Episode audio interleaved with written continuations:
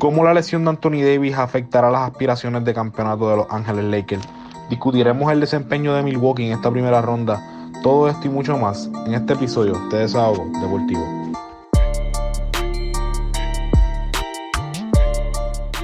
Muy buenas tardes familia de Desahogo Deportivo. Estamos aquí grabando para ustedes como siempre estos episodios semanales de lo que sería el baloncesto de la NBA. Me encuentro aquí con mis compañeros Monkey y Excel. Dímelo, muchachos, que es la que hay. Dímelo, dímelo. Estamos, estamos bien contentos de estar aquí semanalmente fiel. Así que son muchas cosas que están pasando en la NBA y ya poco a poco están definiéndose esas primeras rondas para lo que vienen las, las, sí, las segundas rondas que son más complejas y más difíciles, pero muy ansiosos de que vengan. ¿Y tú, Monkey?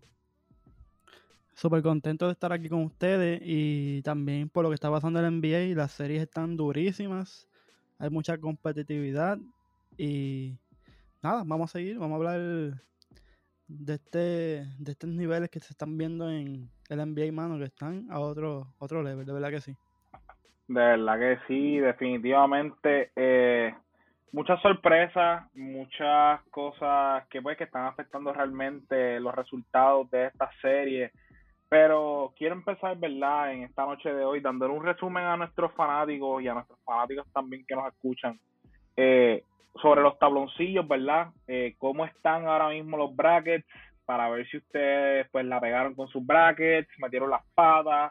Yo creo que aquí el corrido de desahogo está muy apretado con los brackets porque nunca más. Yo creo que de verdad, ¿quién de nosotros realmente ha hecho un bracket que se parezca o que sea casi idéntico, ¿sabes? Que, que gane un bracket por, por lo idéntico que es su bracket a como son los resultados en los playoffs. ¿Alguien de, ustedes dos? Ninguno. ¿Yo? ¿Y yo? ¿Qué te pasa, Martín? yo, yo el único año que reconozco que pude haber tenido un buen chance para ganar el bracket fue cuando Houston llegó a la conferencia de final con, los, con los Warriors y Chris Paul se lastimó en ese sexto juego. ¿Tú los pusiste ganando? yo los puse, yo fui el único que puse a Houston ganando esa serie contra eh, Golden State y los puse en la final contra Cleveland, Cleveland ganando, pero cosas que pasan. Pero nada. Ya, pues sí. Sí, pues, papi, ese pudo haber sido el offset feo, feo, porque yo fui el único que los puse ganando y lo puse en la serie así de juego, se fue así de juego. Y, pues, verdad, pues, de verdad que hubiese sido. Houston choqueó con 27 tiros de tres fallidos. Yo vi más. Consecutivo yo vi ese juego, papá. Ese juego, tú, de verlo te dan ganas de llorar. De verdad, lo que te dan ganas son de llorar. Pero nada, eh, para ponerlos al día, ¿verdad? Con todo lo que está pasando en estos playoffs. En el seed número 1 y número 8 del este, pues tenemos que Filadelfia está dominando a Washington 3 a 1. Eh, Washington le ganó un juego recientemente a Filadelfia. Eh, pero no, realmente. No me lo menciones, por favor, no me lo menciones, estoy bien molesto. Pero porque estás molesto, mono porque puse las escobitas y pues en ah. con lesionarse, mano. Una, una falla eso que pasó de Embiid y realmente Embiid va a estar mucho tiempo fuera o cuánto se espera que esté un jueguito se espera que lo vayan a descansar este en el quinto juego y también le hicieron el hack a Simmons ese mano arranca para el tiro libre que tú eres malo para tener chance de ganar y pues sacaron ese juego a pesar de el desastroso desempeño en cuestión, en cuestión de field goal de Westbrook. 19% creo, tiró de 3, de 3-19. Óyeme, y yo voy, yo voy bien difícil que realmente Washington gane esta serie, o sea, imposible, eso sería histórico. pero eh, está bien difícil, pero como todos sabemos, realmente los equipos que llegan fresh a los playoffs casi siempre son los que tienen éxito y que un 8 seed de Candela Filadelfia que posiblemente se esté enfrentando a un equipo de los Nets o un equipo de Milwaukee está bien apretado, mano. Así que esperemos, ¿verdad? Entiendo que tenemos jueguitos en el día de mañana. Así que estén bien, bien, bien pendientes. Corillo, cuando digo mañana me refiero mañana miércoles 2 de junio. Eh, vamos a continuar, ¿verdad? Con el juego la serie entre Nueva York y Atlanta, y no vamos a hablar mucho de esto porque esto lo vamos a tocar más adelante, pero Atlanta está liderando esta serie 3 a, 3 a 1. y estamos hablando del cuarto y quinto seed del este, que el cuarto pues sería Nueva York y el quinto Atlanta. Eh, ustedes, ¿verdad? Breve. ¿Les sorprende esto que está pasando? Díganme sí y no y continuamos. realmente Yo no, Mano. La, realidad, es que no. Este Atlanta tiene mucha más profundidad que, que New York. Este. Nada, yo puse la serie Atlanta ganando en siete juegos, pero la realidad es que Randall ha tenido una serie desastrosa y pues después voy a tirar un datito que tengo ahí negativo.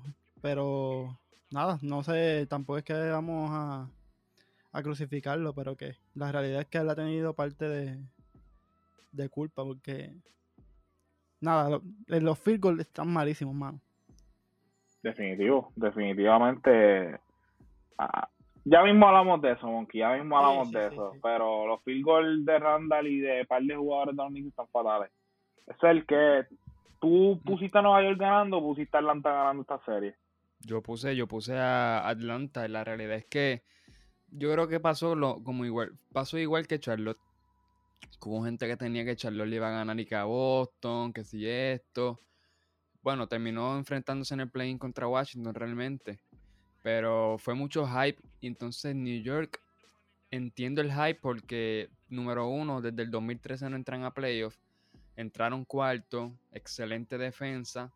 Entonces entraron con un momentum bien, pues bien grande y eso fue un hype que entonces nos hizo pensar que podían ganar, pero la realidad es que, no, pues, número uno, los playoffs son distintos.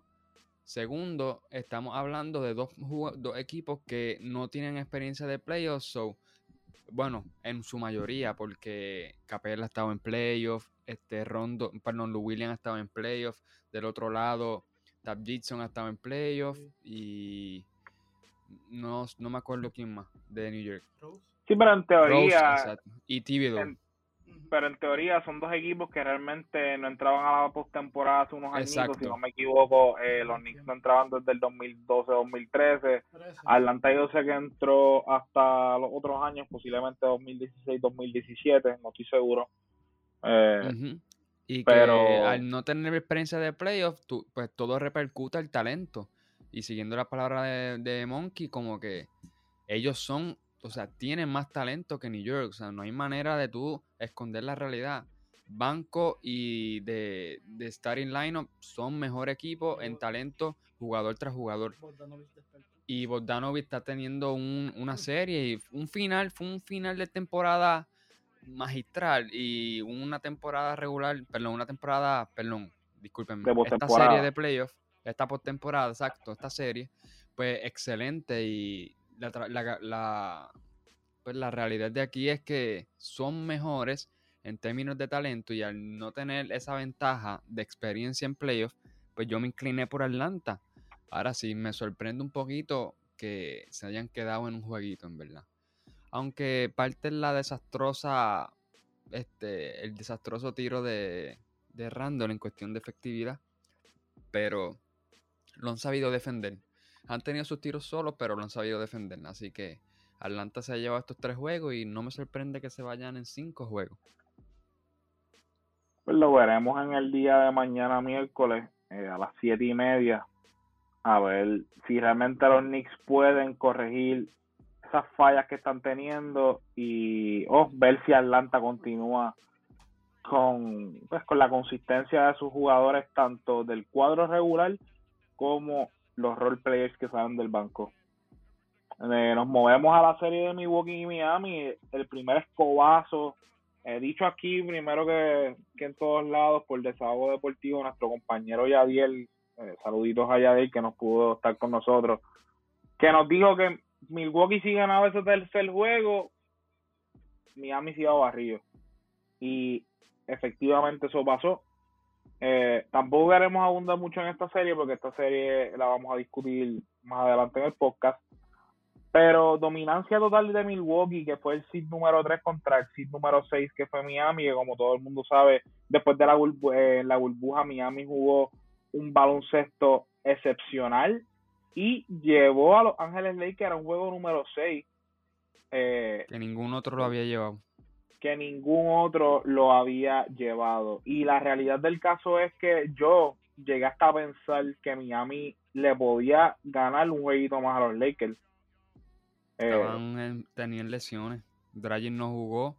Este, Van Adebayo, no sé cuál. Si él llegó a jugar uno de esos juegos.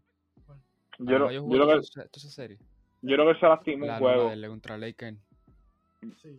No, un juego no jugó un, juego exacto y Dragic no jugó toda la serie. Mm. O, creo que jugó un juego, pero no fue tan tanto. Ajá. Está, y estaba lastimado también, yo creo. Exacto. Eh, la cosa es que eh, un equipo de Miami que realmente nadie esperaba que se llevara a Milwaukee, efectivamente, eh, Miami dominó totalmente a Milwaukee. Eh, ¿Verdad? Como mencioné anteriormente, no quiero hablar mucho de este tema porque vamos a continuar con la conversación más adelante, pero eh, sus primeros pensamientos cuando les hablan de Milwaukee y Miami, muchachos en verdad yo me sorprendí que fueran barrio.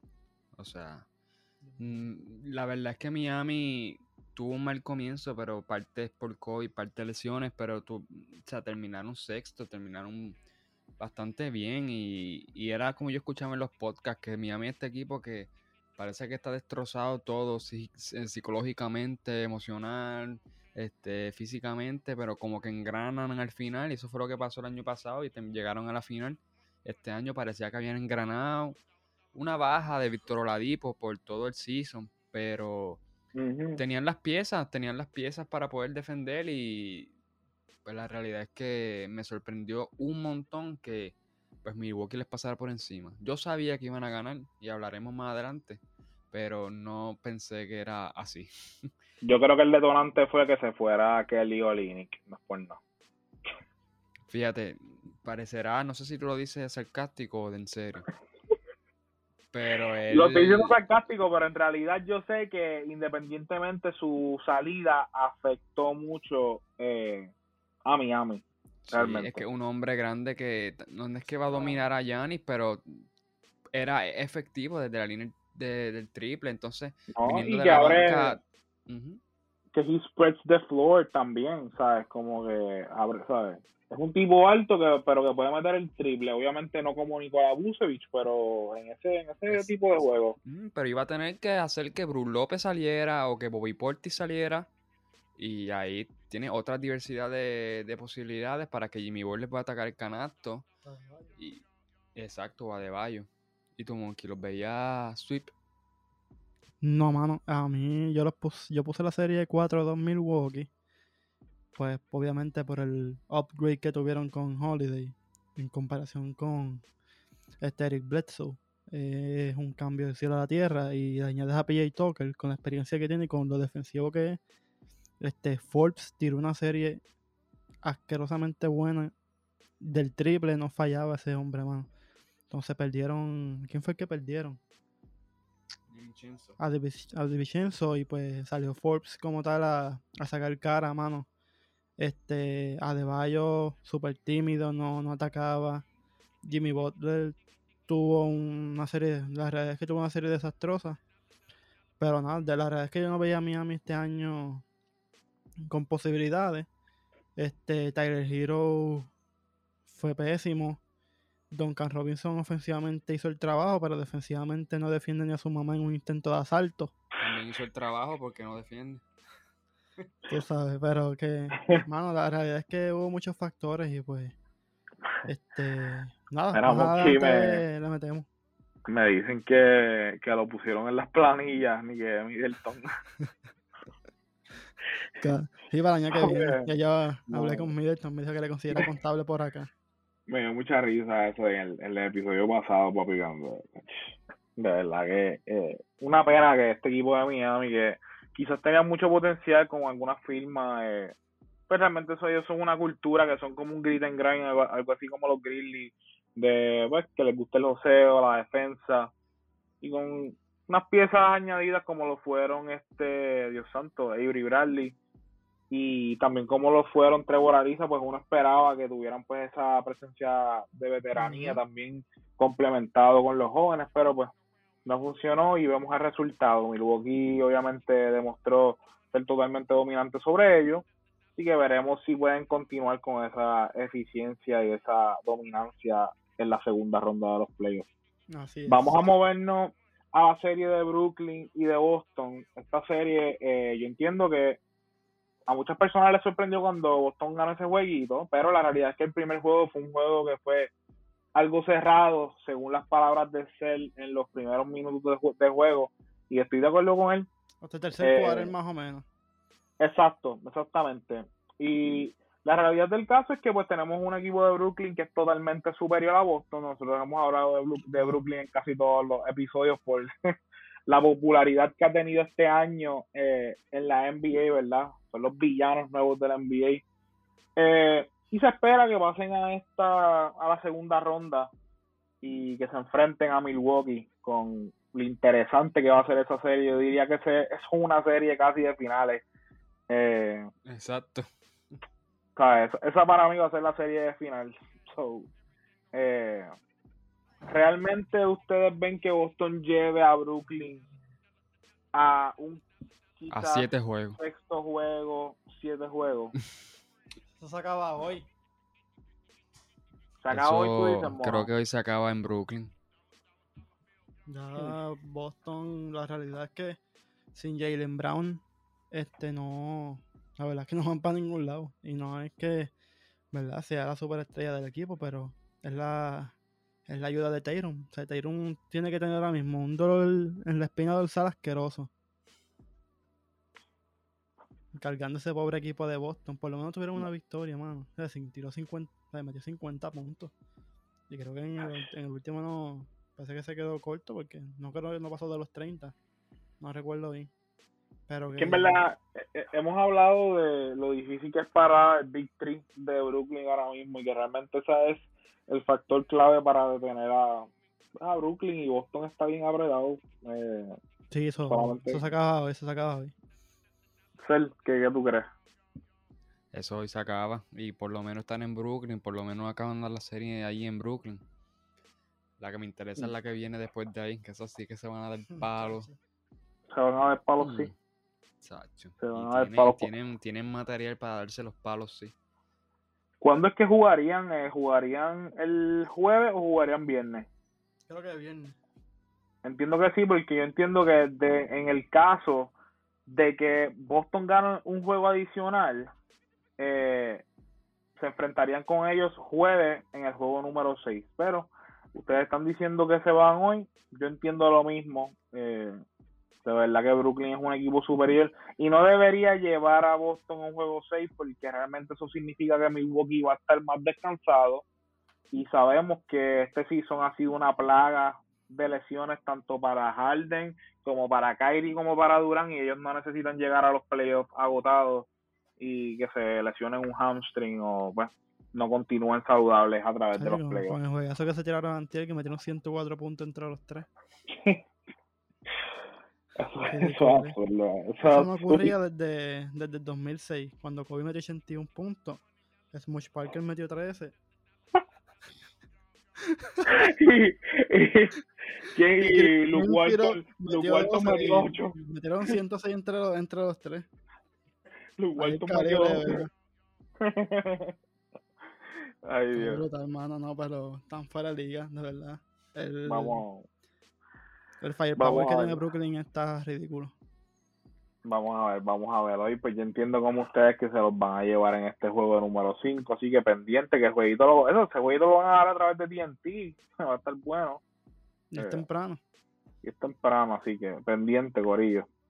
Eh, vamos a movernos a la serie de UT Memphis, el seed número 1, el seed número 8. Utah perdió ese primer juego contra Memphis, que mucha gente pues estaba algo sorprendido Claro está, no tenían a, Donovan Mitchell eh, en la plantilla de juego. Pero yo quiero que ustedes me, digan que ustedes ven en Utah. Eh, y tenemos un compañero aquí de Desahogo Deportivo, Ángel Yamil, que él dice que él ve a Utah en las finales de la NBA. ¿Ustedes ven a Utah en las finales de la NBA? Papi, yo los veía en las finales de la NBA desde a mitad de temporada. Lo sé, pero, pero a lo mejor este, de opinión. No, la realidad es que siguen siendo un excelente equipo. Todo va a depender de la salud, ¿verdad? De Donovan Mitchell. que es el que llegó de una lesión, los demás están saludables. Y pues la ejecución, mano, la ejecución, ¿sabes? Como tú dices, perdieron ese primer jueguito, se le puede atribuir que no estuvo Donovan Mitchell, pero eso es lo que tenía que hacer este Memphis también, aprovechar que Donovan no estaba y jugarse ese jueguito. este, pero la realidad es que Utah es superior, hermano, y defensivamente son unos monstruos. Definitivamente, y una noche... Y han sudado con Memphis, no te creas, porque Memphis y una noche... Sí, y una noche en la cual Memphis, cuatro de sus jugadores iniciadores anotaron en dobles dígitos eh, y el que menos anotó fue Jonas Valenciuna y agarró 12 rebotes. Y entiendo que fue de los menos malos que fue en, la noche de ayer. Eh, pero realmente este equipo de Utah se espera y es superior, mucho más superior a este equipo de Grizzlies. Yo pues me mantengo firme en que para mí yo no los veo ganando una final de NBA. Tampoco creo que lleguen a las finales de NBA. Me puedo equivocar, eh, pero eh, me voy con My God porque entiendo que hay equipos superiores en, el oeste que realmente pues pueden dar ese palo a Utah que pues en años anteriores no se ha demostrado que son consistentes en los playoffs. Eh, sí, sí, sí, es real, es real. Pero, este año por lo menos tienen todas las, entonces cada, cada jugador tiene un rol específico del que juega. Y tienen a, a Jordan Clarkson viniendo de la banca que te puede meter que 18 a 25 puntos, que son buenos también, ¿sabes? y la adición de Conley. O sea, no, claro, claro. No puede pasar por desapercibido. que no está tirando los, los playoffs que se tiró el año pasado que fueron horribles. Pero pues este año está, haciendo todo lo contrario.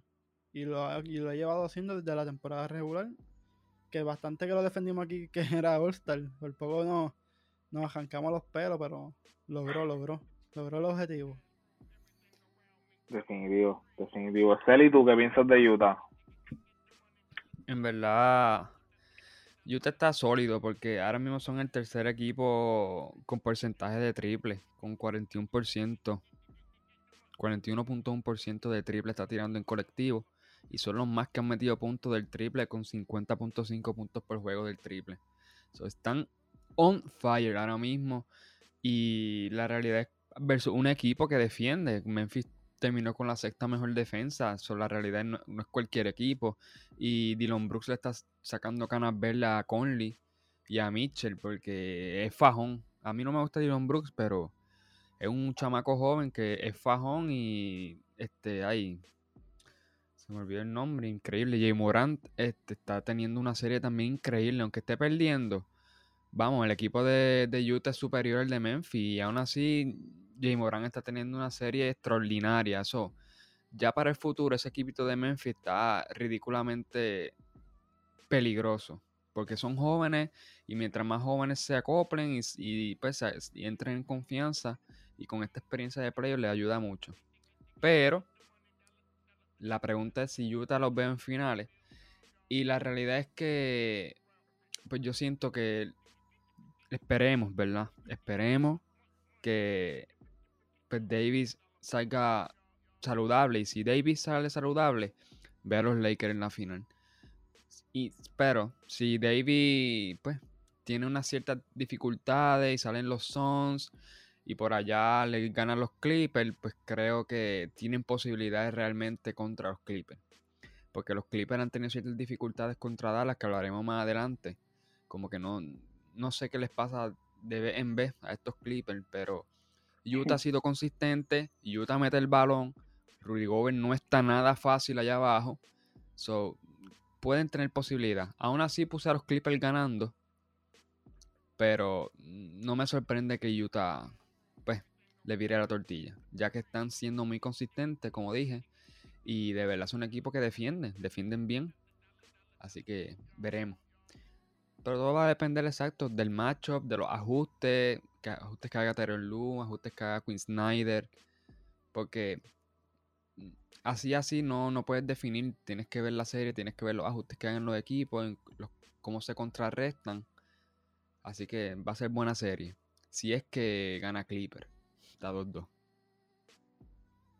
Eso es así, eso es así. Eh. Definitivamente esa, es la cosa. Yo no veo que realmente Utah pueda ganarle a los Clippers, pero como tú dijiste, está exponiendo muchas muchas dificultades en los playoffs desde hace años pasados. Parece que tiene, es un mal en la organización o algo así, que tienen equipos buenos durante la temporada regular y llegan y la gente tiene altas expectativas con ellos y ya sea o que se van en las primeras rondas cuando se supone que no se vayan o que después están 3 a 1 arriba y pierden la serie 7, o sea, fatal. Fatal, fatal. Y pues vamos a ver si realmente ese equipo de Utah puede sacarle ventaja a esas flaws de los Clippers. Pero se entiende que Utah va a dominar esta serie de Memphis, claro está. Yo no voy a Memphis ganándole tres juegos consecutivos a Utah. Y pues, vamos, vamos, vamos a ver realmente, pero un equipo de Memphis que definitivamente se le tiene que mantener el ojo, como dijiste, jugadores top como lo son Dylan Brooks, como lo son Jamoran, el mismo Jaren Jackson Jr., si se mantienen con Valenciuna y pueden quizás jugar a, través eh, a través de la banca o no sé, o definir algunos roles, definitivamente va a ser un equipo que va hay que verlo en el futuro porque puede estar deep en los playoffs. Sí, tiene a eh, Clark que no jugó esta temporada, todavía tiene este mucho para, para mejorar. Clark tiene a Bane también, que es rookie. tienen, tienen bastante gente ahí. Mucho potencial, mucho potencial en este equipo de Memphis, así que estén pendientes. Vamos a movernos a la serie de los Clippers y Dallas, una, una serie que pues la vamos a mencionar bien por encimita porque, ¿verdad? Vamos a discutirla. Eh, pero takes así hot de momento que tengan de los Clippers y Dallas. Yo por mi parte, wow, que Dallas le haya ganado esos dos primeros juegos a los Clippers, un poquito impactante para mí, pero los quiero escuchar ustedes levemente. No tenían respuesta para Luca en los primeros juegos. No, tenían Luca, que es el jugador más efectivo ahora mismo en los playoffs de toda la NBA. Es el más efectivo. A, mayor intento al canasto. ¿Mm? No, en efectividad de porcentaje y ah, field attempts. Este, es el mejor ahora mismo en efectividad. Y pues los destrozó, los destrozó esos primeros dos, dos, dos partidos, pero gloria a Dios por Tyron Luke que hizo los ajustes, porque si no se iban a embostillar el tercer juego que empezaron por 18 arriba. 18 arriba comenzó Dallas ganando ese tercer juego. Les viraron la tortilla, ese Kawhi Leonard está... ¿Cuánto era? 60 y pico por ciento está tirando. 62.8. 62.8 está tirando Kawhi Leonard, imagínense. Así que tengo unas cositas también para mencionar, pero será más adelante cuando vayamos a fondo de esa serie. Este, pero la realidad es que me asusté por un momento por los Clippers. Como mencionaste, están teniendo unas ciertas dificultades desde el año pasado y no sé qué les pasaba, pero encontraron ritmo. Vamos a ver. ¿Y tu Monkey? ¿Están lo más bien? Mm, a mí también me sorprendió. Este y Dallas no aprovechó esos tres esos, dos juegos en Dallas. Obviamente también hay trabajo. Tyron Luis hizo los ajustes y Kawhi tirando la serie que está tirando, pues les dio un poco más de chance. Ya la, ya la empataron. Ahora vamos a ver qué van a hacer en, Los Ángeles, pero la realidad es que yo por lo menos no le... El break que tenía Dallas creo que se les acabó. Definitivamente eh, Luka Doncic está imparable en estos playoffs y, algo que, que, voy a mencionarlo por encima y lo discutimos después. Yo vi como un cambio en la alineación también. Eh, sacaron a Patrick Beverly de ser un starter y pusieron a Reggie Jackson. Y para mí eso fue una, una, buena movida. Pero hablamos Aunque de ninguno de los dos me guste mucho, pero es mejor que tener a Ray Jackson en realidad que tener a Patrick Beverly. Te da un poquito más de espacio en cuestión de los tiros. No, no se mete tanto en programas de falta tan rápido. Es, mucho más inteligente. No lo digo porque es, tan, es que Ray Jackson sea inteligente, pero es que Patrick Beverly es brutito. So, cualquier cosa que le pongas ahí es un upgrade. Pero sí, es una buena movida. Y están usando bastantes rondas. So, definitivamente eh, están haciendo buenos cambios. Vamos a ver cómo pues, continúan con este momentum que tiene. Le ganaron dos, juegos consecutivos a, a Dallas y pues estaremos observando cómo les va en el día de mañana, si no me equivoco, si es correcto, para un juego número 5. Vamos a pasar a la próxima serie. Esta sería nuestra penúltima serie, es Denver y Portland. ¿Sabes qué, qué piensan de Denver y Portland? Yo puse a Portland ganando en siete juegos. Y ha sido como que bien difícil uno leer esta serie por, porque fue como que Portland gana el primero por pela, Denver gana los próximos dos por pela, y después viene Portland y gana el cuarto por pela. So, eh, se estaba esperando, ¿verdad?, que esta serie fuese así de intensa. Pero, ¿qué, qué ustedes piensan de, de, esta serie entre el seed número 3, que es Denver, y el seed número 6, que es Portland? Este, eh, por lo menos Denver no tiene nadie que pueda defender a Damian Lillard, la realidad. Este, y en los últimos años se ha visto que Damian Lillard tiene de hijo a Denver todo, todas las veces que juegan, eso es clavete tras clavete tras clavete. O el tipo se los come vivo. Este, y en el juego pasado que cogieron una pera de Portland, este, que mató fue Norman Powell. Que yo lo dije cuando pasó el trade, que fue un, un buen cambio en cuestión para ambos. Por Juventud Trent Jr. pues fue a Toronto, un equipo más joven y pues por este Norman Powell, este, la realidad es que Portland necesitaba a alguien como él, con experiencia, que de vez en cuando siempre explota, papi, y te mete de 30, 25 puntos. Eso fue lo que hizo en el juego pasado. O sea, tiró súper bien de campo. De mi alila lo que metieron fueron 10 puntos, si no me equivoco. Joseph Nurkic este, dominó a Jokic. Creo que tuvo un plus minus de 32 positivo y Jokic tuvo uno de, 32 negativo en ese juego. Este tampoco fue el mejor juego para Jokic y pues el trabajo en equipo de Portland pues pudo más. Yo puse la serie 4 a 1 Denver y la verdad es que eso fue como un desliz mío porque siempre se me pasa que va bien el ir y coja Denver y los y los. Y tu Excelito. En verdad, yo me imaginaba que esta serie Perdón, me imaginaba que la de los Knicks y Atlanta iba a ser como esta. y qué decepción que Atlanta está pasando por el lado a los Knicks. Porque de verdad que me la imaginaba más fuerte. Esta yo me imaginaba que iba a ser así por la sencilla, por la sencilla razón de que Jamal Murray está lesionado. Si la Jamal Murray estuviese, yo la hubiese puesto en 6 o 5 juegos como Monkey. Pero Jamal Murray está lesionado, no hay, o sea, ¿cómo es? No hay respuesta para Damian Lillard a menos que pues le pegue Aaron Gordon todo el, todo el juego, pero Damian Lillard es súper, es más, este, más rápido que, que Aaron Gordon, tiene un pull-up de tres, es ridículo, so que se puede ir por detrás de las cortinas y la realidad es que siempre te va a meter ese triple y entonces pues para Jokic, a menos que Nurkic tenga un juegazo como el de los cuartos juegos, Jokic está imparable también, no hay respuesta para, para Jokic, la realidad. El, MVP de esta temporada. So, siento que esta serie se va a decidir por quién este, detenga al otro. Y parece bien obvio, pero es que así como que el, que meta más, el que no pare al otro.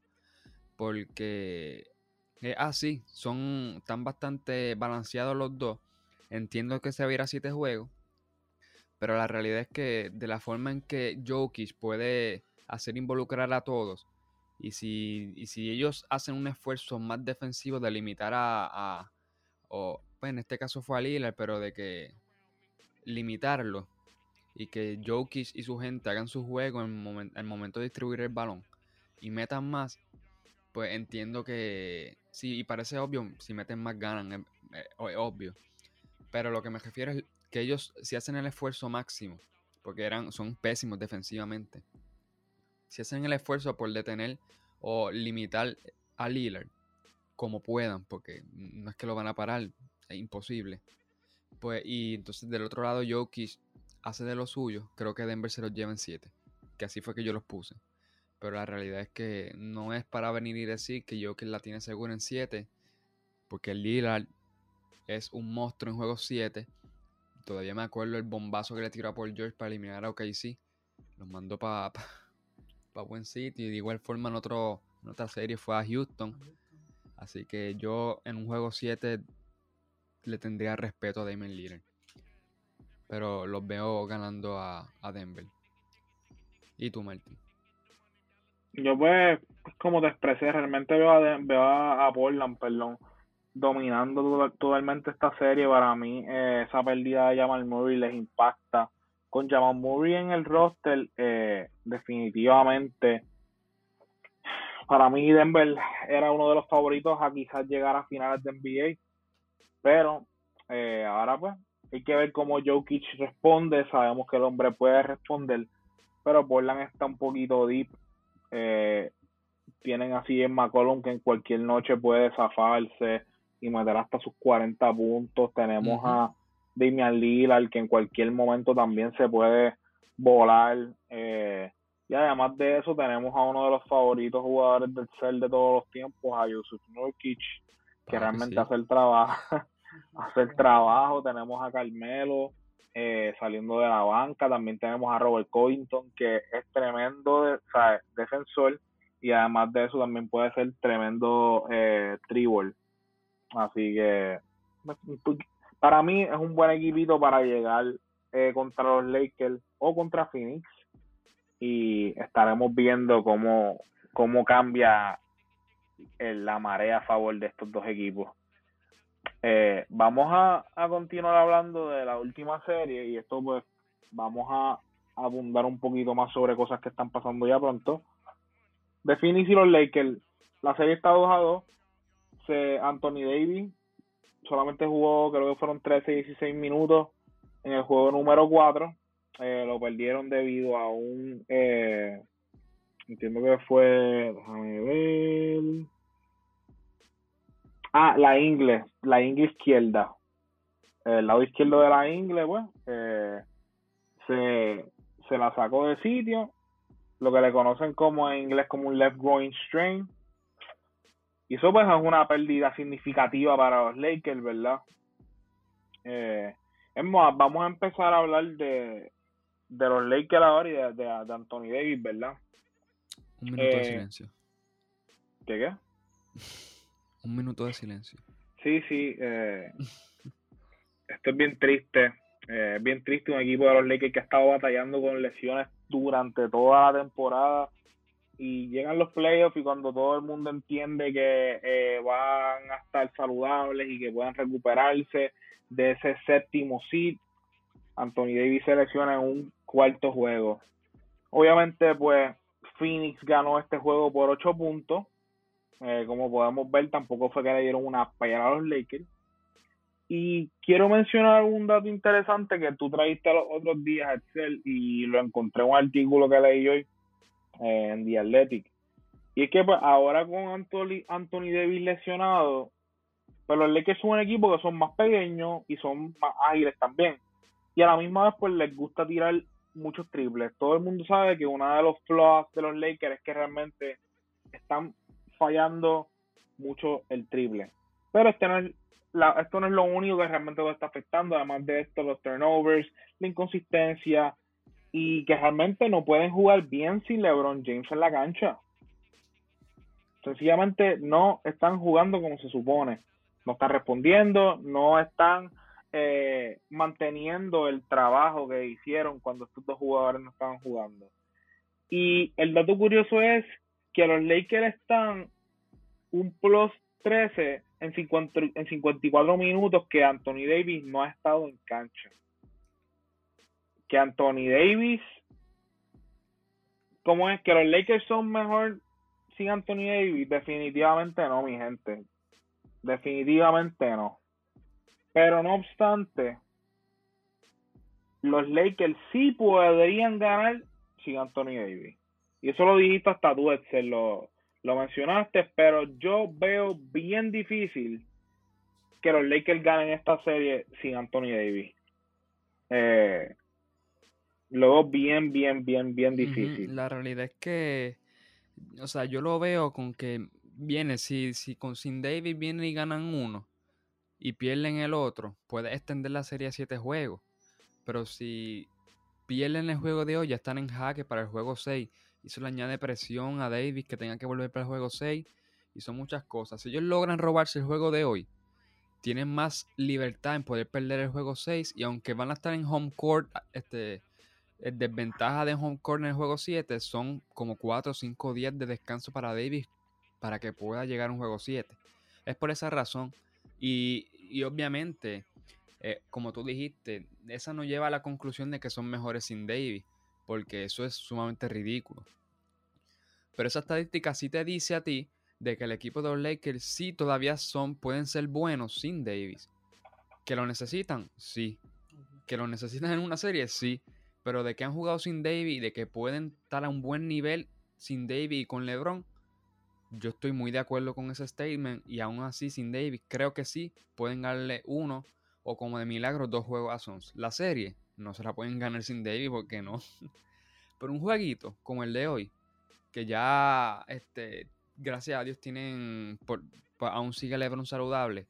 Y te digo algo, Lakers está tirando un 29.1% de 3. Yo creo que es el peor ahora mismo en la liga. 29.1%. Un equipo que, que llegó a promediar, Carlos Paul promedió a 40 y pico por ciento, Caruso tiraba un 40 y pico, Lebron un 41. Y son gente de 36 ciento para arriba y están tirando un 29. Eso es como 7, 8% por debajo. Eso está. Es ridículo. Si esta gente tira un 35, un 36% de 3 en lo que queda de partido, son. Le pueden ganar a los Suns. Se lo pueden ganar. Ahora, si no vienen metiendo, la veo difícil. ¿Y tú, Monkey?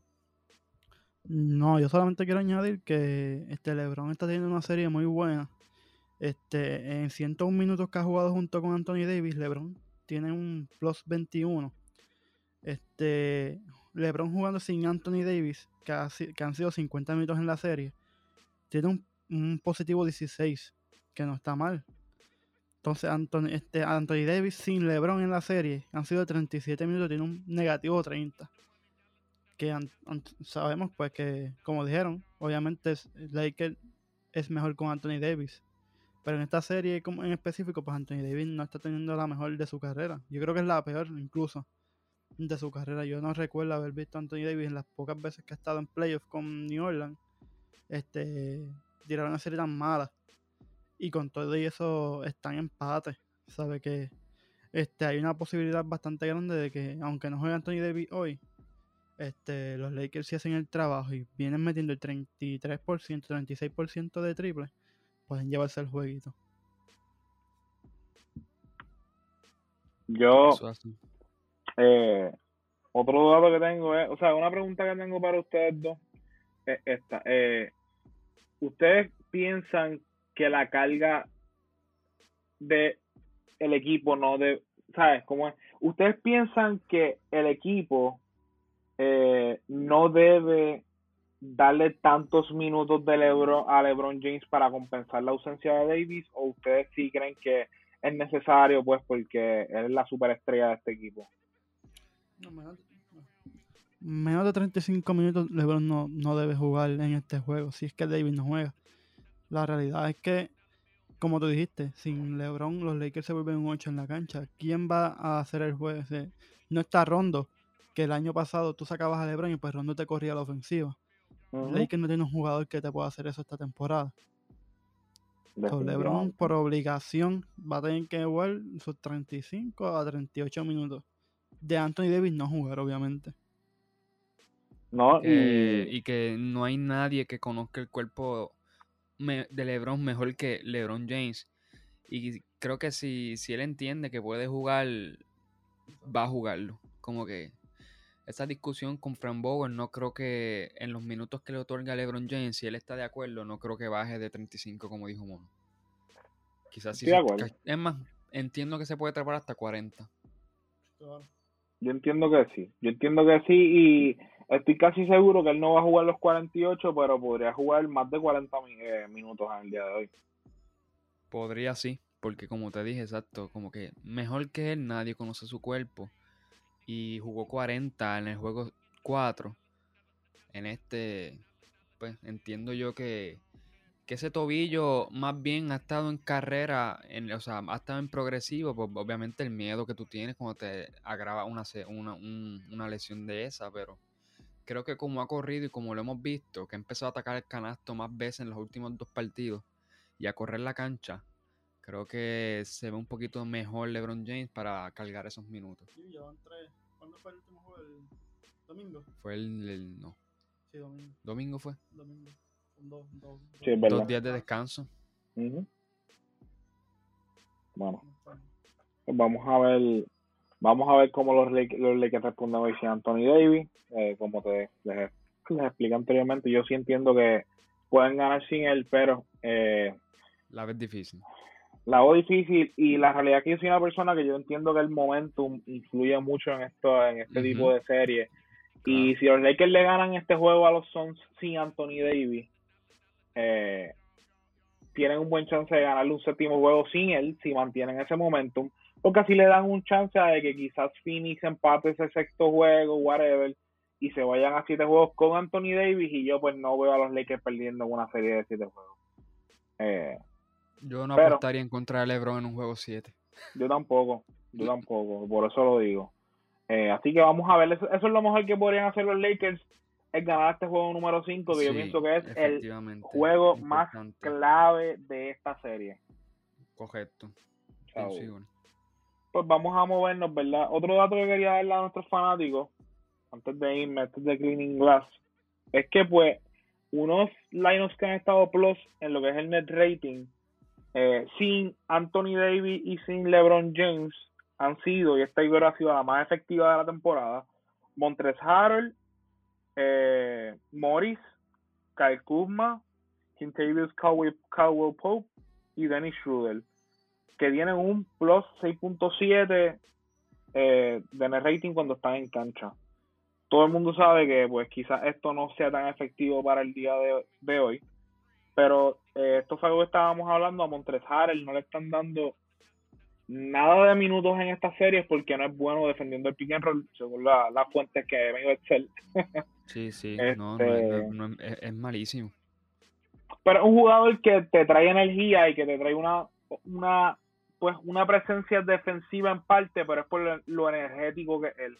Sí que yo pienso que de una forma u otra lo deberían usar en esos escenarios en el cual Ayton quizás no está en cancha. No, yo lo usaría en cuando Chris Paul no está en cancha. Porque Chris Paul lo va a masacrar de 15.000 maneras. Bueno, sí, porque si, si él switchea para pagarle a Chris Paul, lo, sí, tienes razón. Tienes razón. Si Chris Paul no está, este, creo que puede sobrevivir por la pintura. Tienes razón. Moviéndonos a nuestro próximo tema, ¿verdad? Eh, sería hablar de la barría que le dieron los Bucks a Miami. Ya mencionamos algunos puntos ahorita. Eh, pero algunos detalles de esta serie, ¿verdad? Yanis Antetokounmpo anotó su primer triple doble en la carrera, de su carrera, en la postemporada, ¿verdad? Anotando 20 puntos con 12 rebotes y 15 asistencias. Eh, aquí todo el mundo sabe que realmente este equipo, eh, con la firma de Drew Holiday, cambió por completo pues quizás hacia dónde iba la cultura de Milwaukee, porque se estaban viendo ya quizás en el riesgo de perder a su mejor jugador por no tener las piezas correctas alrededor de él. Y vemos que firman a Drew Holiday, eh, tenemos algunas adiciones como lo son las de Bobby Portis, como lo son las de Forbes, y adicional a eso, en el, en el trade deadline adquieren a PJ Tucker de los Houston Rockets. Eso pues les ha venido excelente y yo pienso que fue una clave por la que ellos se llevaron a Miami en volante en esta serie y es por la cantidad de jugadores que realmente está haciendo y llevando a cabo su rol de la manera correcta, eh, incluyendo a Chris Middleton que les acabó ese juego número uno a Miami, que yo pienso que ese era el único juego que esa gente le iba a ganar a, a Milwaukee y no lo hizo. Pero me gustaría que ustedes pues me hablen de, sus opiniones sobre estos juegos. Mira, yo estaba buscando aquí una que está enseñando a, Mono, una estadística. winning shares es cómo aporta. La fórmula no la sé, pero winning shares ya lo hemos tocado aquí, es cómo aporta un jugador individualmente pues, a las victorias del equipo. y está defensive winchers, y está offensive winchers, y está pues winchers en total, que es el total de defensa y ofensiva. En eh, pero esto es ahora mismo esto es por 48 minutos, que el promedio de la liga es .1. En cuestión de defensa, de todos los playoffs, las primeras cuatro marcas son Chris Middleton, Drew Holiday, Bruce López y Jenny Antetokounmpo. So, eso te puede decir a ti el calibre defensivo que tiene Milwaukee ahora mismo, por lo cual nos dimos cuenta que personas como Jimmy Butler tuvieron una serie desastrosa, Bruce López fue bien inteligente y Adebayo no es un shooter. Y eso es lo que estamos viendo. Hay un periodista que se llama Kevin O'Connor, que eso no lo compartió Brian, que Kevin O'Connor menciona que el próximo paso de Van Adebayo debe ser mejorar su, su tiro, su tiro en cuestión de scorer, de poder anotar. Pero López sabía de que él no iba a meter de, forma efectiva la jumpa del mid-range. Y promedió como 25-28% de la jumpa del mid-range. Perdón. Adebayo. So, Bruce López fue inteligente y no tuvo que salir en ningún momento más allá del tiro libre protegió la pintura excelente. Gianni fue bien versátil. Drew Holiday pudo detener a jugadores como Chris, Don, sí, este, Jimmy Butler mismo, Dragic. So, la realidad es que, bueno, las estadísticas no fallan. Como que el, defensive win los primeros cuatro top son de Milwaukee. So, es un equipo que sí mete el triple, de que son excelentes en el triple. Tuvieron, creo que el récord en la temporada de más triple y anotados. Y del otro lado, tienen las mejores defensive winners de la liga. So, es como lo mejor de dos mundos y no me sorprende con estos datos que tenemos aquí que Milwaukee ganó ese trade por Drew Holiday. Eh, bueno, eso no tenemos que ver estas estadísticas para decirlo, pero las estadísticas están para tú probar tus puntos de una forma más, cosas que no se ven, que son intangibles. Y wow, la realidad es que es un cambio del cielo a la tierra tierra. Dios mío, que tiella. un cambio del cielo a la tierra y Drew Holiday es un animal defensivo y de verdad que yo Brooklyn no estaría bien confiado. Ahora mismo Brooklyn le puede ganar a Milwaukee, como que eso no es ninguna duda. Pero de, igual forma no pueden decirme que ya Milwaukee va a perder ahora con Brooklyn porque, pues no. Sería un loquito entonces si piensas que Brook López la tiene, perdón, que Brooklyn la tiene este, fácil con Milwaukee, porque la realidad es que no. ¿Y tú, Monkey? No, yo la química de Milwaukee está, mano. ¿Sabes? Hay que tenerlos en cuenta y los roleplayers están haciendo su trabajo. Este, añadiendo así un what if que hubiese pasado si Milwaukee no se hubiese ido de boca por lo de Bogdan Bogdanovich en el season y lo podían haber firmado también. Hmm. Y pues este la NBA les vetó la firma porque se adelantaron un par de días. Pues eso fue que terminó en Atlanta. ¿Sabes? ¿Qué hubiese pasado? Lo tendríamos en. Pero vamos a tener de incógnita, pero pues sabemos que con Bogdanovich, Holiday, ¿sabes? Toda esa gente, Milwaukee iba a estar casi casi locking en, en esas finales. Pero la serie que viene ahora de Milwaukee con Brooklyn, mano, va a estar intensa. Y ambos tienen para ganarse, así que yo diría, yo diría que esas son las finales de conferencia adelantadas. Cool. De verdad, Sin, sin prestarle mérito a Filadelfia, pero no veo Filadelfia, no veo el roster de Filadelfia que pueda este contra esos dos equipos. Vamos a ver qué pasa. Y otro factor, ¿verdad? Aquí todo el mundo sabe que realmente Jimmy Butler en esta postemporada jugó fatal en comparación con la postemporada del año pasado, que fue un gran factor por la cual ellos le ganaron a Milwaukee la temporada pasada.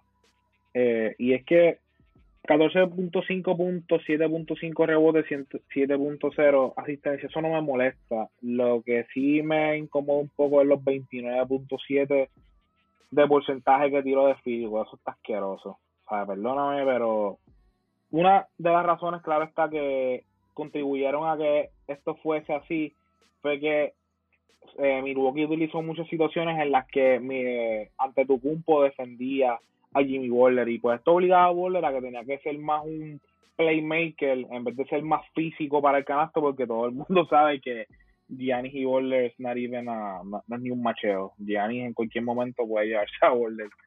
Eh, así que nada, un detalle adicional. Vamos a movernos hacia la serie de Atlanta y de los Knicks.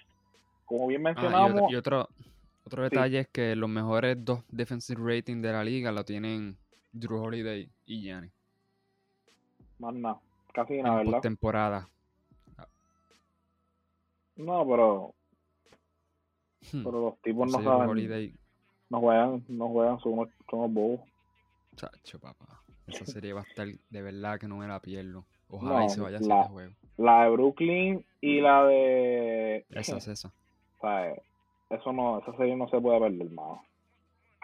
Eh, nos movemos al Atlanta Knicks. Bien mencionamos ahorita que Atlanta está dominando esta serie 3 a 1. Eh, el último juego fue una salsa. Atlanta ganó 113 a 96.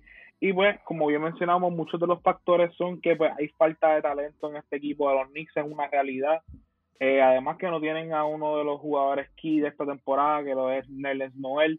Y realmente pues eh, Atlanta tiene muchos bigs, realmente mucha gente alta, atlética, que puede hacer el trabajo adicional. Tienen a Capela, que está dominando por completo en ambas partes. Eh, esto es un equipo de Atlanta que sencillamente está demasiado versátil.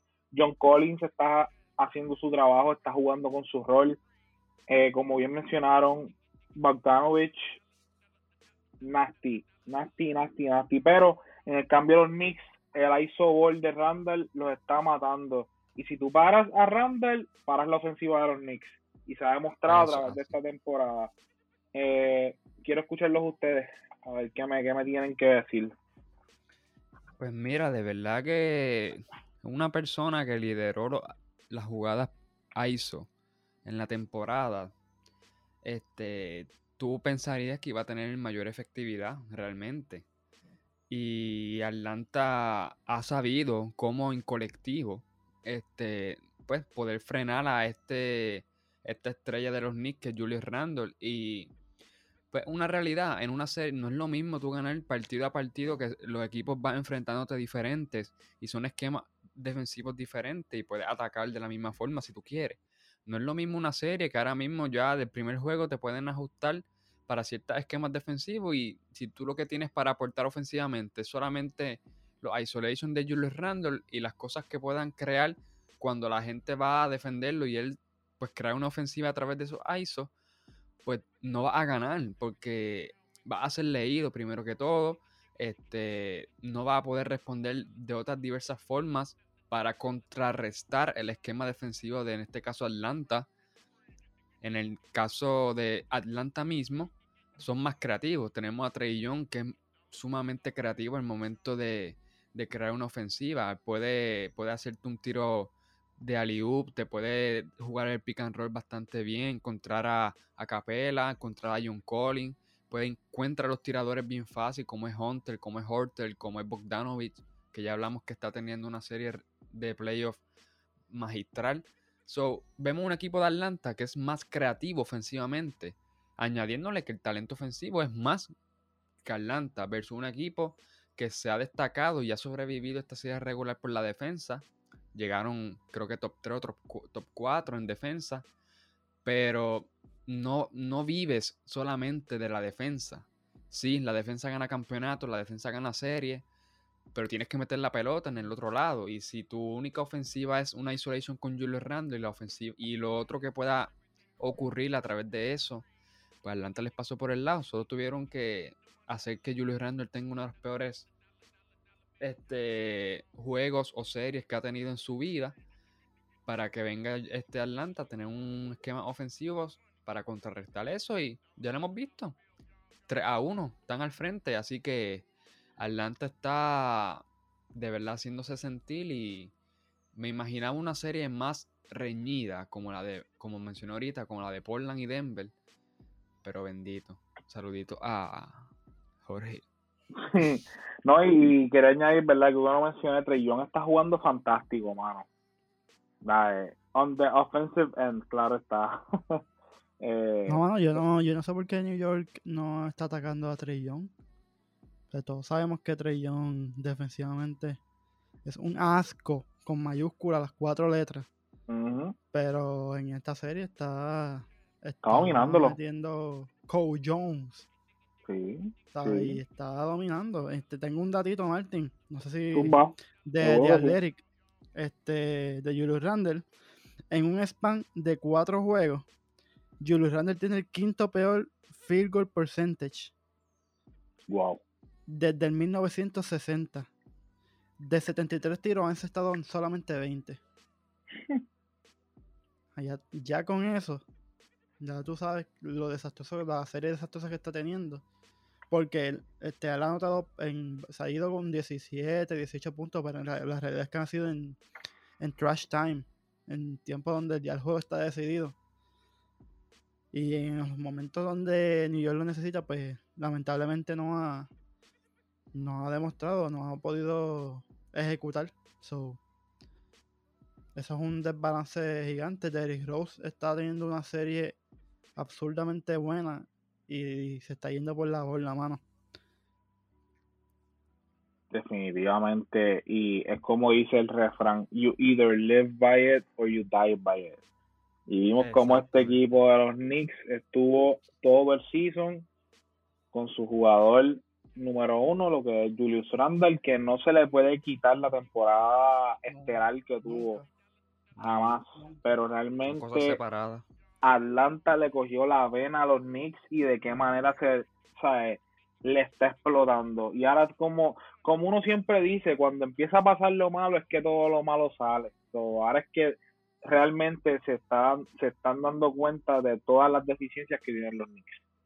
Eh, sé que ya nos pasamos, ¿verdad? Por unos minutitos, pero nos falta hablar de una serie, es la serie de los Clippers y de Dallas.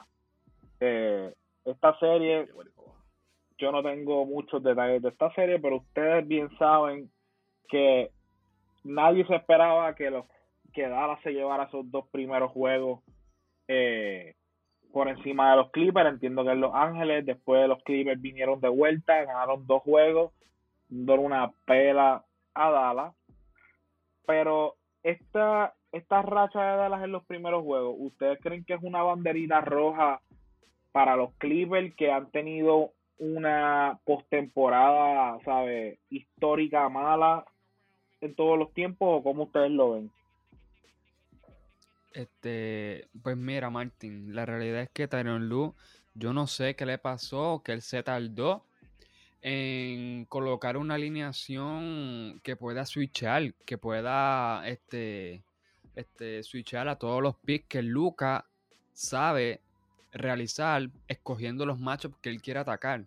Se empeñaron con empezar con Patrick Beverly, le metió par de canastos en guira fácil viendo lo pequeño que es Patrick Beverly, que él mismo lo decía, como que es too fucking small. Así que este, la realidad es que yo no sé cómo o por qué Tyron Lu esperó a dos juegos, porque ni tan siquiera debe esperar dos juegos en el mismo juego. Es más, ni, dos juegos, él esperó tres juegos porque fue en el mismo tercer juego que él cambió y dejó a Zubac sentado para poner dejar, para dejar a Morris este, en el cuadro y poder tener una alineación que pueda switchar a todos los picks que Luca mismo esté buscando para tener un mismatch. Y no lo encontró y pudieron defender a Luca porque en los primeros juegos lo que hacían, doblaban a Luca. Luca es excelente saliendo de los double team, es muy paciente, sabe dónde están cada cual de sus jugadores y un equipo de Dallas que tiene el porcentaje de triples más alto en la liga en estos playoffs con 43% no puedes doblar a Luca. Porque Hardaway Jr. estaba tirando excelente del, triple. Finney Smith del triple. Bonson. Ajá, 53. Clever está tirando excelente del triple. son gente que, vamos, meten buenos canastos, este, en, buenos canastos en defendidos.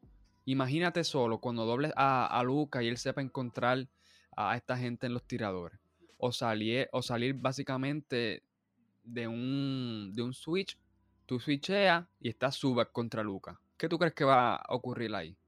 Pues que Luca lo va a atacar o le va a hacer un pull-up de tren en la cara. Se tardó mucho Martin. Y ahora pudieron hacer una alineación que switché y mira el resultado. Dos juegos al hilo. Así que eso es lo que tienen que hacer. Vamos a ver qué contraajuste va a hacer Dallas. Porque lo que le ha ayudado a Dallas que han estado ofensivamente magistral. Luca no puede solo con ese equipo. Si, si Dallas no viene metiendo, Luca no puede solo. Bueno, vamos a ver cómo surge este juego número 5. Yo entiendo que los Clippers deben dominar a Dallas. Eh, es lo que todo el mundo esperaba realmente. Nadie, nadie yo, digo, yo creo que nadie, y puedo decir nadie aquí del grupo, me imagino que nadie por ahí dice, no, Dallas va a salir de esa serie contra los Clippers. No había manera de tú predecir eso. no. De, verdad, verdad, no hay manera de tú predecir que Dallas le va a ganar a los Clippers, porque claramente los Clippers son, superiores. Eh, pero si no hay respuesta para Lucas, los Clippers están bien apretados y si este equipo de los Clippers no llega deep en los playoffs, se van a ver con el riesgo de que los rompan y podríamos ver hasta un proceso de rebuilding pasando en los Clippers y si no, pues no ejecutan realmente. Lo triste es que de Review no tienen nada por todos los picks que dieron por Paul George. Se apretaron, eso, es bien, eso es bien triste. Ay, si San Presti le va a dar los picks. Sí, me imagino. San Presti, por favor, devuélveme los picks que está ahí. Chacho, tiene cinco este, este draft nada más. Cinco. Casi nada. y Monkey, ¿qué tú crees que tú crees de esta serie, Monkey? ¿Para qué, para qué lado tú crees que se va? Este, no, yo los Clippers, creo que los Clippers son superiores. Pues porque como este Clippers no tiene respuesta para Luca, Dallas no tiene respuesta para Kawhi tampoco.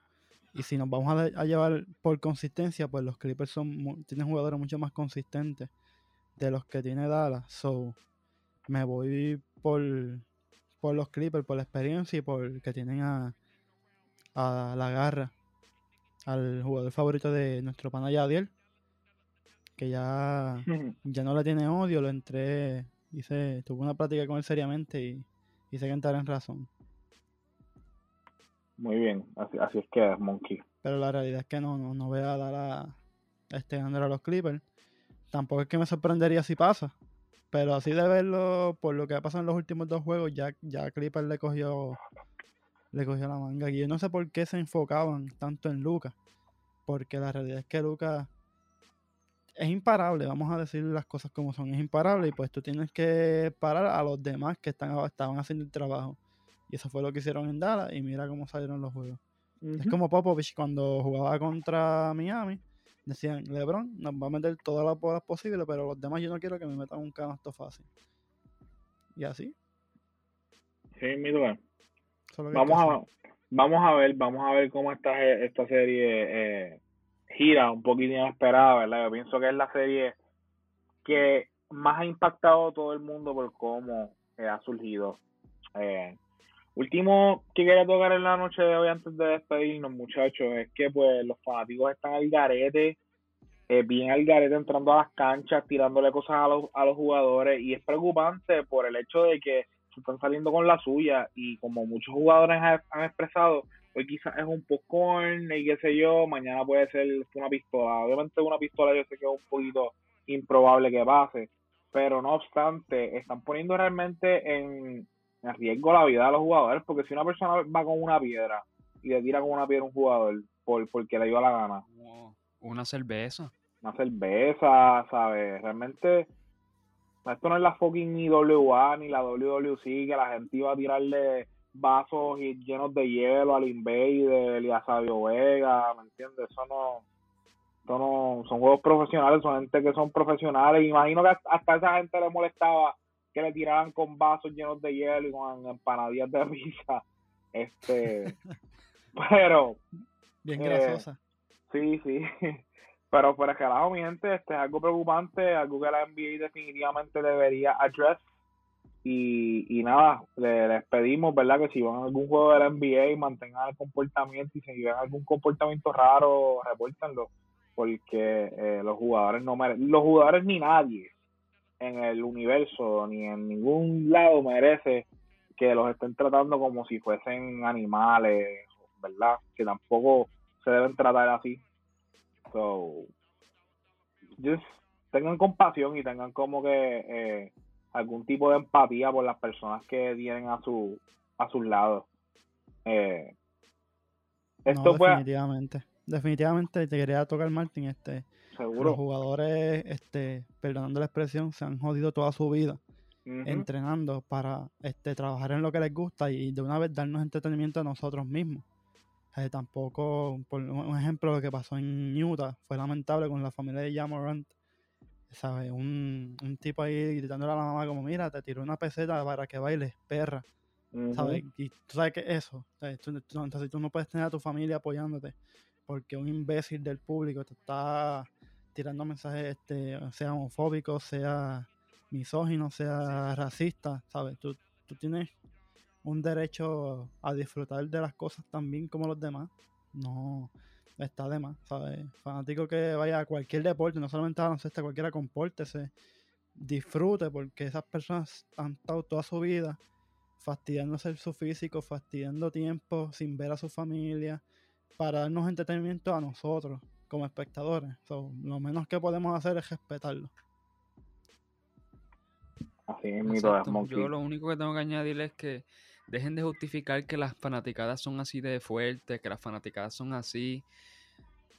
Pues no, como que las cosas se hacen bien o no se hacen. Y tú puedes ser una fanaticada este, fuerte, que le puedes gritar cosas a tus jugadores, tanto de tu mismo equipo como del otro. La de Filadelfia se, le, se caracteriza por eso como que así mismo le pueden decir mierda a Embiid y de gritarle MVP a Curry en un mismo juego. Si tú no juegas bien, eso es, esa es la fanaticada que uno justifica en el sentido de que son fuertes. Pero no venga a hacer actos ridículos de como lanzarle cosas. No es lo mismo tú hacer un chant para poner nervioso, en el, por ejemplo, el de los Knicks y Atlanta, que le gritaron a Trey y Trey después en el canasto les cayó la boca. Ese tipo de dinámica, sí, porque le añade pues algo picante al juego y todo, es cuestión de crowd este colectivo, pero de aquí cuando se vuelve personal, de atacar, de humillar, de, de, de arrojar objetos, no, no justifiquen con que las fanaticadas son así, porque esos son actos ridículos y me alegra que todos han sido baneados y sacados de, pues que no pueden volver a esa, a esa cancha. Bien merecido, bien merecido. Y lo, lo triste es, hermano, con la frecuencia que ha pasado, ¿sabes? En cosa de dos, tres semanas, se ha salido de control. Sí. Es como que están viendo qué está pasando y literalmente lo hacen como que para ganar algún tipo de atención, no sé. Y es, bien triste, ¿verdad? Que la, la salud mental está, está como que bien on the line, tú sabes. Y deberíamos como que tomar en consideración como que buscar ayuda y y pues sencillamente eh, despejar la mente. Pero nada, eh, esto ha sido todo por la noche de hoy. Tuvimos el episodio más largo hasta el momento, eh, mucha discusión buena, llena de valor. Como siempre, muchachos, ha sido un placer estar con ustedes. A nuestra fanaticada nos puede buscar por las redes sociales como Desahogo Deportivo. Somos los únicos que hay hasta el momento hasta el momento pues solamente hablamos de baloncesto, pero en el futuro pues quién sabe y eso podría cambiar. No estamos diciendo que va a cambiar, pero nada, este eh, me gustaría escuchar los muchachos que se despidan de nuestra fanaticada. Este, de verdad que muchas gracias por sintonizarnos. Escuchen hasta el final. Este, eh, bueno, si escuchaste esto, es que escuchaste hasta el final. pero eh, eso quedó, pichén la cosa es que estamos muy agradecidos de que llegaste hasta aquí, de escuchar. Y muy buenas noches a todos. En, disfrútense, gócense estos, estos partiditos de NBA, gócenselo. Este, una cervecita y todo bien chévere, o juguito, agua, como sea, se los disfrutan y nos buscan en las redes sociales de Sago Deportivo, Facebook, Instagram, Twitter. Y esto es para ustedes, señores. muchas gracias, ¿verdad? a los que nos sintonizan compartan todas las noticias que, publicamos, cuando ponemos la cajita en Instagram, tírennos preguntas en confianza que las tiramos aquí. Este, ahora mismo nos han pedido varias cositas como el top 10 all time que lo tenemos en standby, no sé quién fue, fue Ángel. El de la camisa de Ah, Manín, ya mismito estamos esperando que se acabe la temporada para cuando no tengamos mucho que jalar de esto, pues irnos un poquito más a la historia de la de lo que es la NBA. Vamos a tener buenos datos, van a venir nuevos proyectos, así que nada, muchas gracias, ¿verdad? Y recuerden que su desahogo es nuestro contenido. Hasta la próxima.